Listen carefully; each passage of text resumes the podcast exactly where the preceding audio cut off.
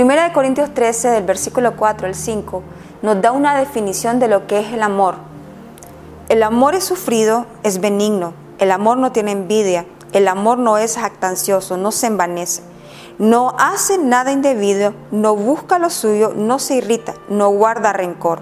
En el primer versículo nos define lo que es el amor, pero después nos habla de lo que no es el amor.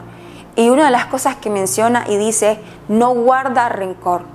Y cuando no guarda rencor, se refiere a alguien que no permita que crezca un mal en su interior, que sabe que necesita solucionar aquellas cosas que puedan venir o tocar a la puerta y desecharla en el momento.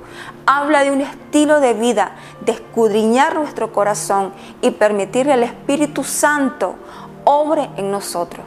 Con esta palabra quiero instarte e inspirarte a que puedas tomar un tiempo para meditar y decirle al Espíritu Santo, Espíritu Santo, escudriña mi corazón y exponga a luz todas aquellas cosas que puedan estar ocultas, que sean necesarias, vengan a sanidad.